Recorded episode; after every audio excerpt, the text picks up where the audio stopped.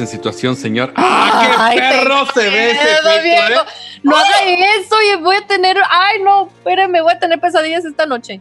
No, no, no, no, no, no. ¿Qué efecto tan perro está ese, señor? Se está muy Es que me apagué todas las luces de cabina y como hoy me están viendo por cámara, me retiro y mientras me retiro le bajo el brillo y cuando me acerco se lo subo y se ve como que estoy saliendo de las sombras. Señores, el día de ayer creo que me estoy reivindicando con el público, con la historia de terror que, que presentamos en el Jueves de Misterio. Said, no te vayas, estúpida. ¿A dónde vas? ya se fue, ¿verdad? Sí.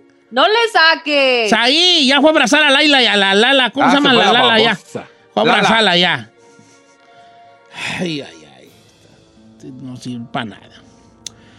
El día de ayer les empecé a contar la historia de la casa del diablo.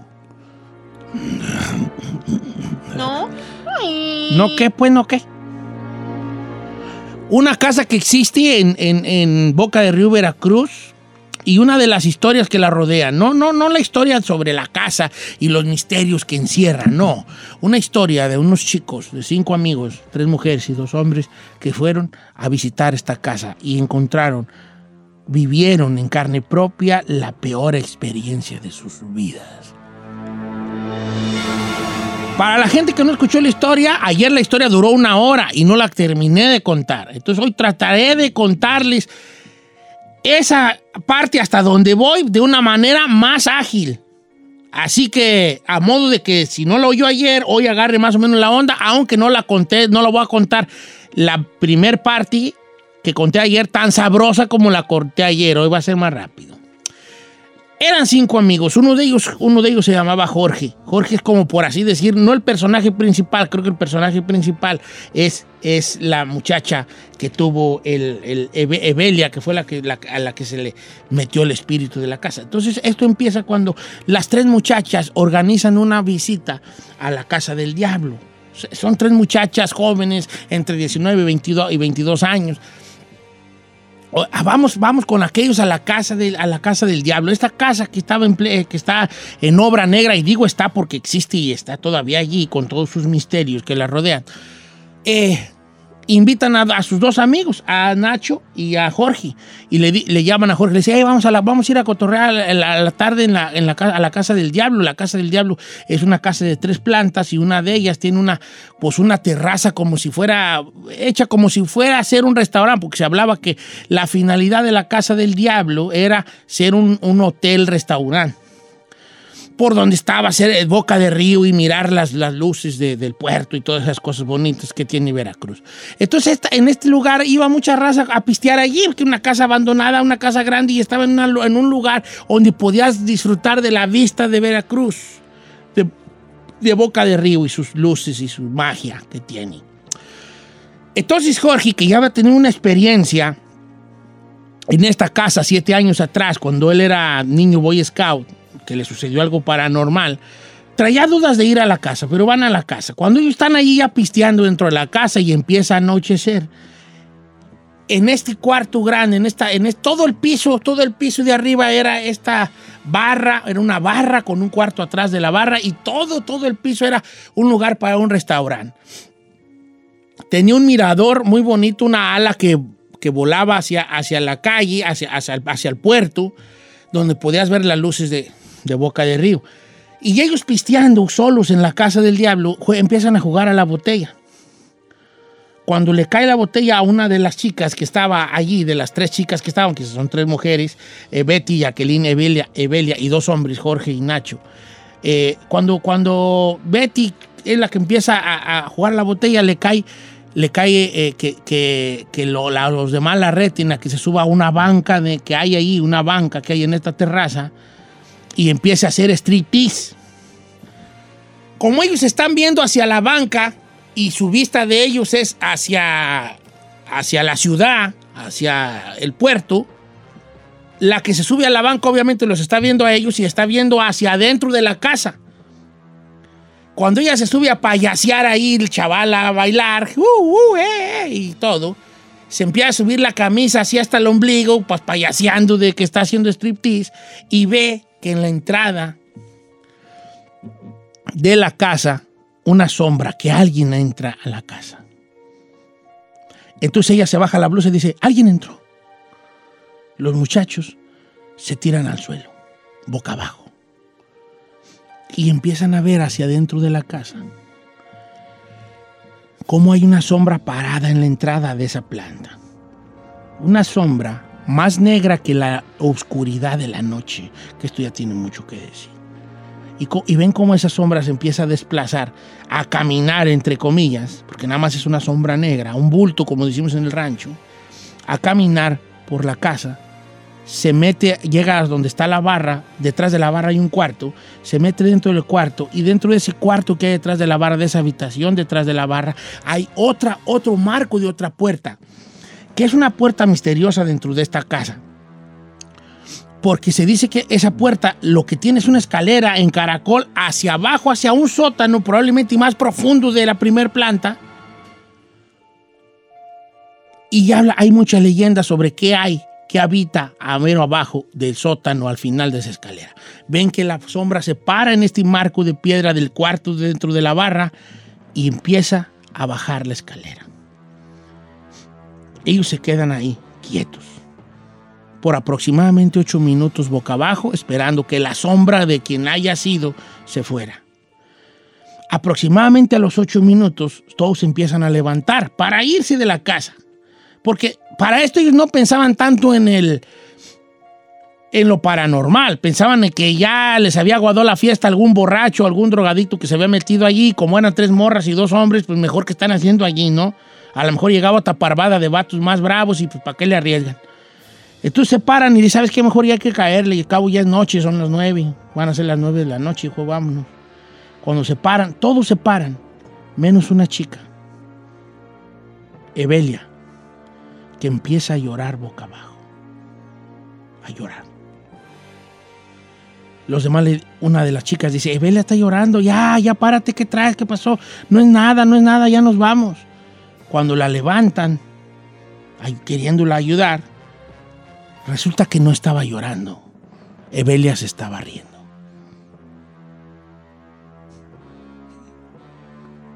Evelia, ya no manches. No seas de payasa, ya vámonos, ¿eh? Vámonos.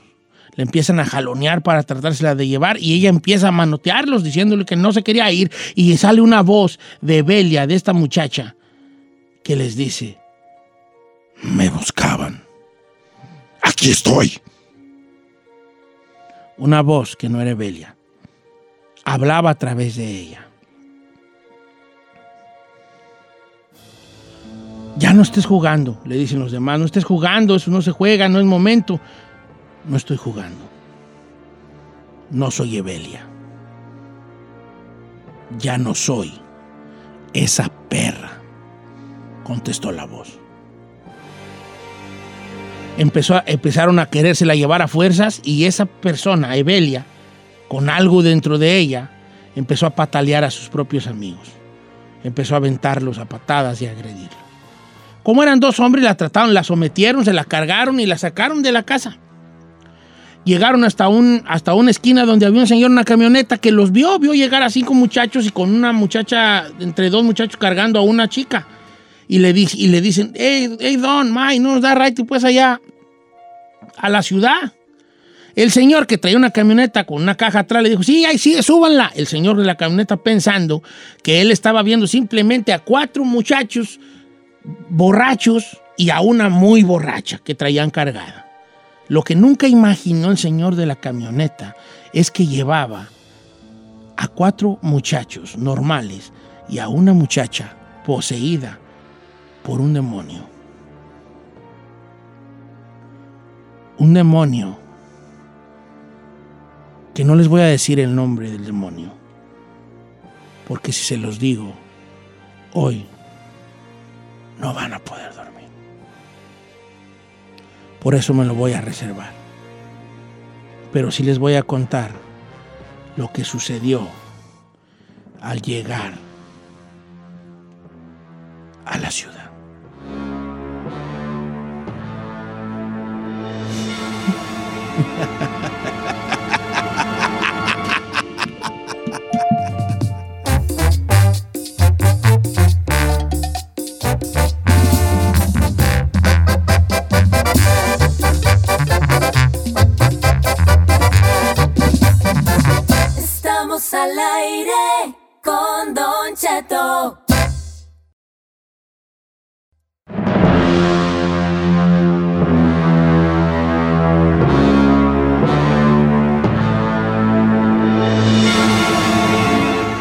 La, se- la segunda parte de nuestra historia de Jueves de Misterio de la Casa del Diablo empieza donde terminó ayer, en el centro de Boca de Río Veracruz, donde los muchachos se bajan de la camioneta y empiezan a buscar la parroquia más cercana para llevar a su amiga Evelia, que ellos ya empezaban a creer en una posesión demoníaca.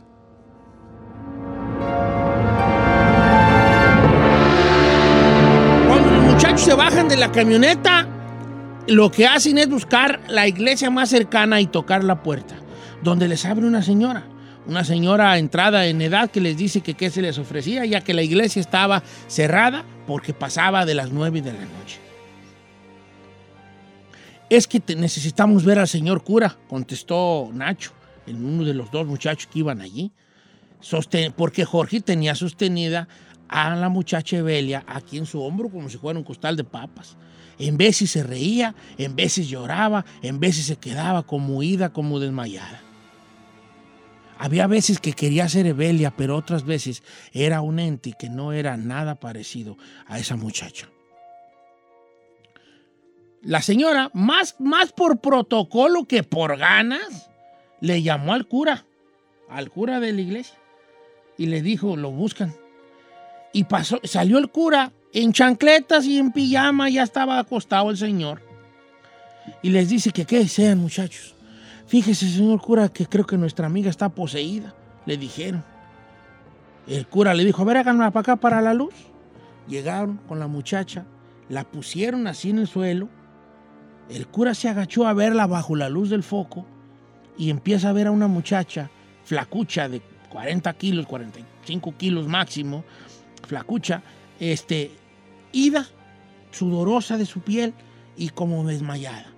El cura les dice, no muchachos, aquí no me vengan a despertar por estas cosas. Esta muchacha no tiene un demonio, esta lo que está está empastillada. Así les dijo. Hasta acá me da el tufo al, dolor del, del alcohol. Llévensele a un hospital, es lo que deberían de hacerla, no traerla aquí a la iglesia. Esta muchacha está drogada, les dijo el cura. Con esas palabras. Y se metió. Los muchachos se quedaron con la, con la chica ahí en el, en- el piso y un taxista que estaba ahí cerca de la iglesia lo vio y les dijo, ¿qué les pasa? Esta, es que, es que esta, es nuestra amiga y le empiezan a platicar a grandes rasgos lo que había sucedido en la, en la casa del diablo. El taxista dice, miren, yo sí creo que esta muchacha necesita ver a un curandero. Y vaya, que si hay un lugar donde hay curanderos, es en Veracruz. Yo conozco uno que es muy bueno. Hay que llevarla ahí. Yo los llevo en el taxi. Es que no traemos dinero. No le hace, yo los llevo en el taxi, dijo el el hombre. Porque él también creía mucho en, las, en la brujería y la santería y cosas así. Era muy, muy, muy, muy creyente de los espíritus que, se- pueden poseer el cuerpo de una persona.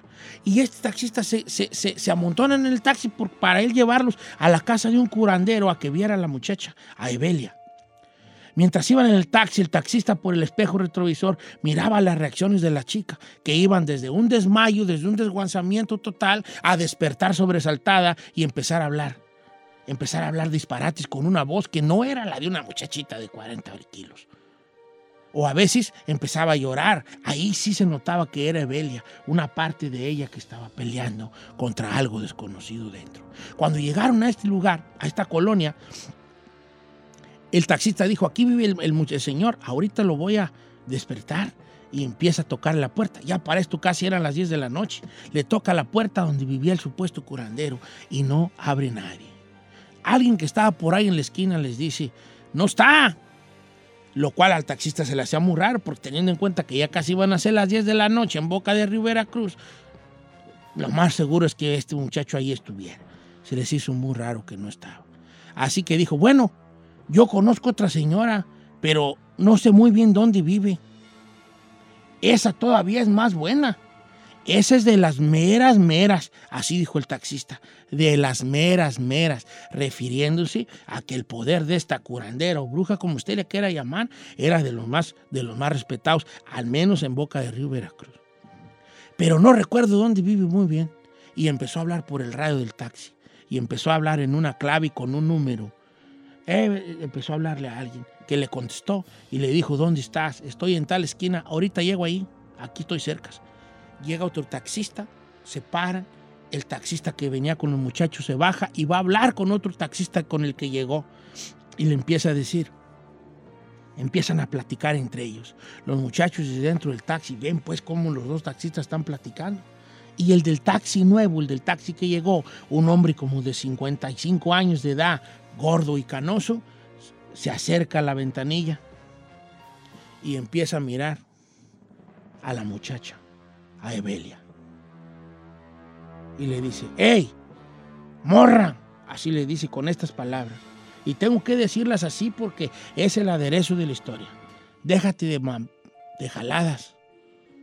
Ya déjate de jaladas. Lo que andas es drogada. Déjate de estar aquí haciendo tontos a tus amigos. Con unas palabras más fuertes que estas que le estoy diciendo. ¡Ey, morra! Y le empieza a querer tocar como la cara para sacudirla. ¡Ey, morra! Ya déjate, mamá, le dice y le empieza a, dar unas pequeñas cachetaditas, así nada más a modo de despertar. Evelia despierta. Mira al desconocido taxista y le dice esta palabra, le dice estas frases. No soy Evelia, hijo de tu... Aquí estoy. Estoy con María de Jesús. Está conmigo. Estoy con María de Jesús y está conmigo. Fueron las palabras que Evelia le dijo al taxista. El taxista se quedó pálido. Corrió hacia su taxi. Le dio una dirección al taxista al primer taxista que los llevó. Le dio un rosario que traía en el espejo retrovisor y se fue. Cuando el otro taxista regresa, le dice, ¿qué le dijeron al, al señor? Uno de los chicos le dice, Evelia le dijo que allí estaba un hombre de ellos, de alguien. Y él dijo, era su mamá. El nombre que dio ella era de su mamá que acaba de fallecer. El demonio que habitaba dentro de la muchacha le dijo al taxista que su mamá muerta estaba con él.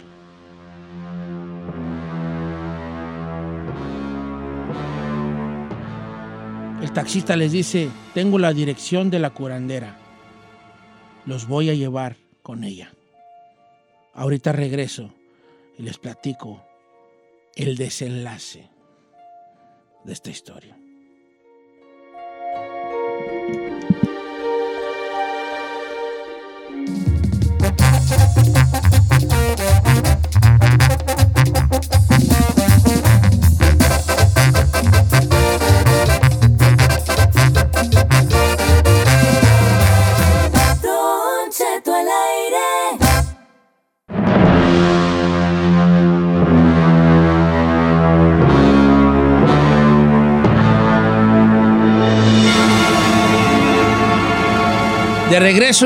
En esta eh, historia que ya quiero acabar, pero pues no me deja la gente. Dele, dele, dele. Ay.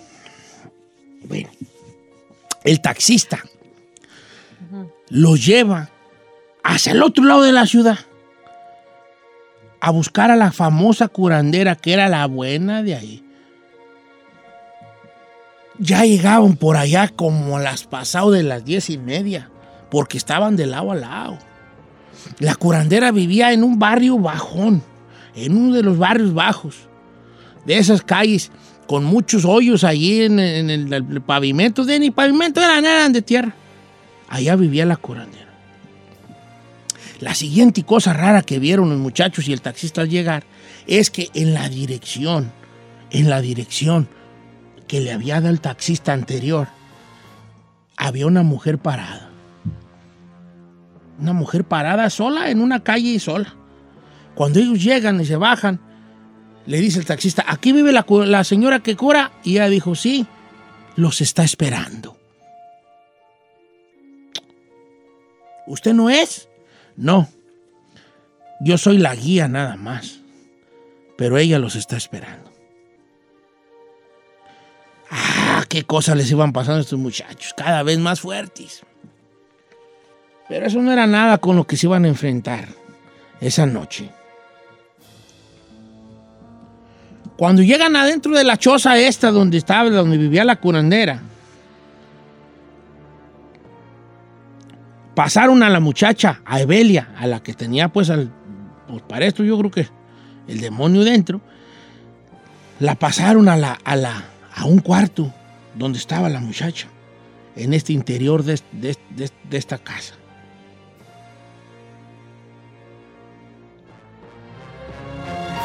Cuando llegan a la casa, antes de entrar al cuarto donde estaba la curandera, le dice la, le dice la que los pasó a los muchachos. Fíjense qué cosa, otra cosa misteriosa.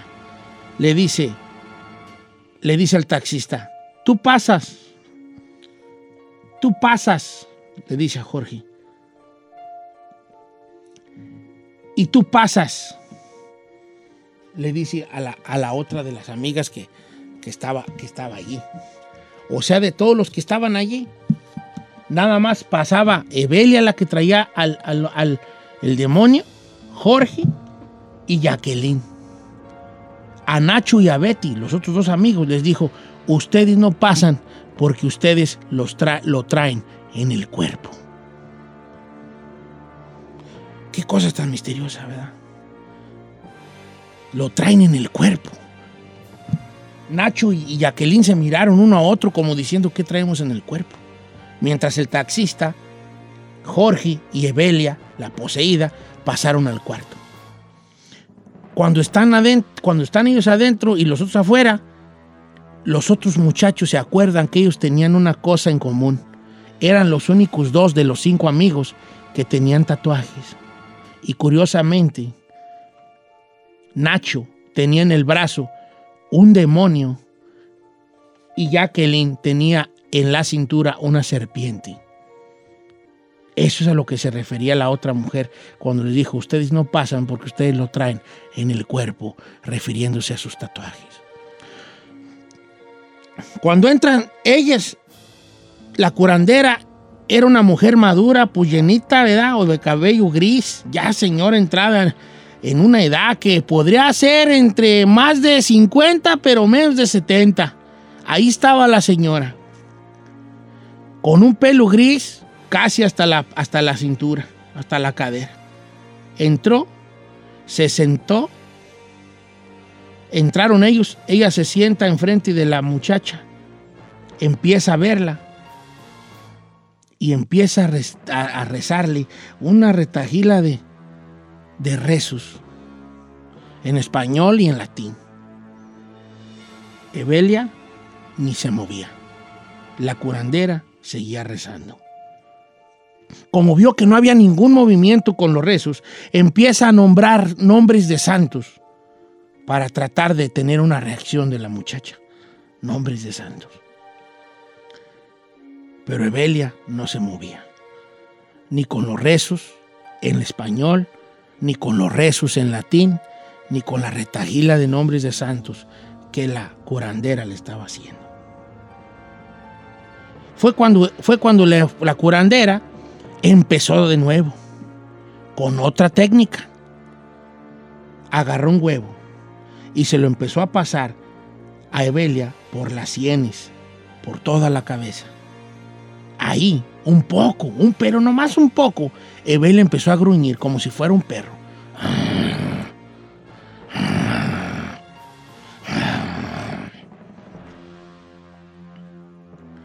La curandera termina de pasarle el huevo y empieza a mover la cabeza como diciendo, mm, ya sé por dónde. A tu seguido, la mujer agarra un limón y unas tijeras. Y aquí es donde hay un problema muy grande, muy grande. Un problema muy grande. ¿Saben cuál es? Que no voy a poder acabar de contar la historia hoy. Y tiene que acabarla, señor. No puedo, no puedo, chino. Se van a tener que esperar hasta el lunes para ver todo el exorcismo. No, no nos puede hacer esto, señor. Sí, hombre.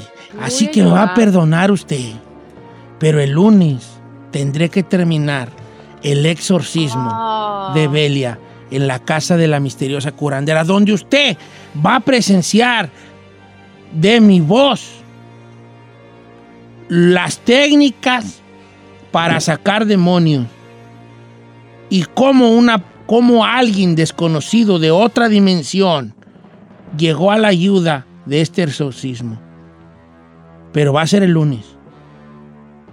Ni modo. Así son las cosas.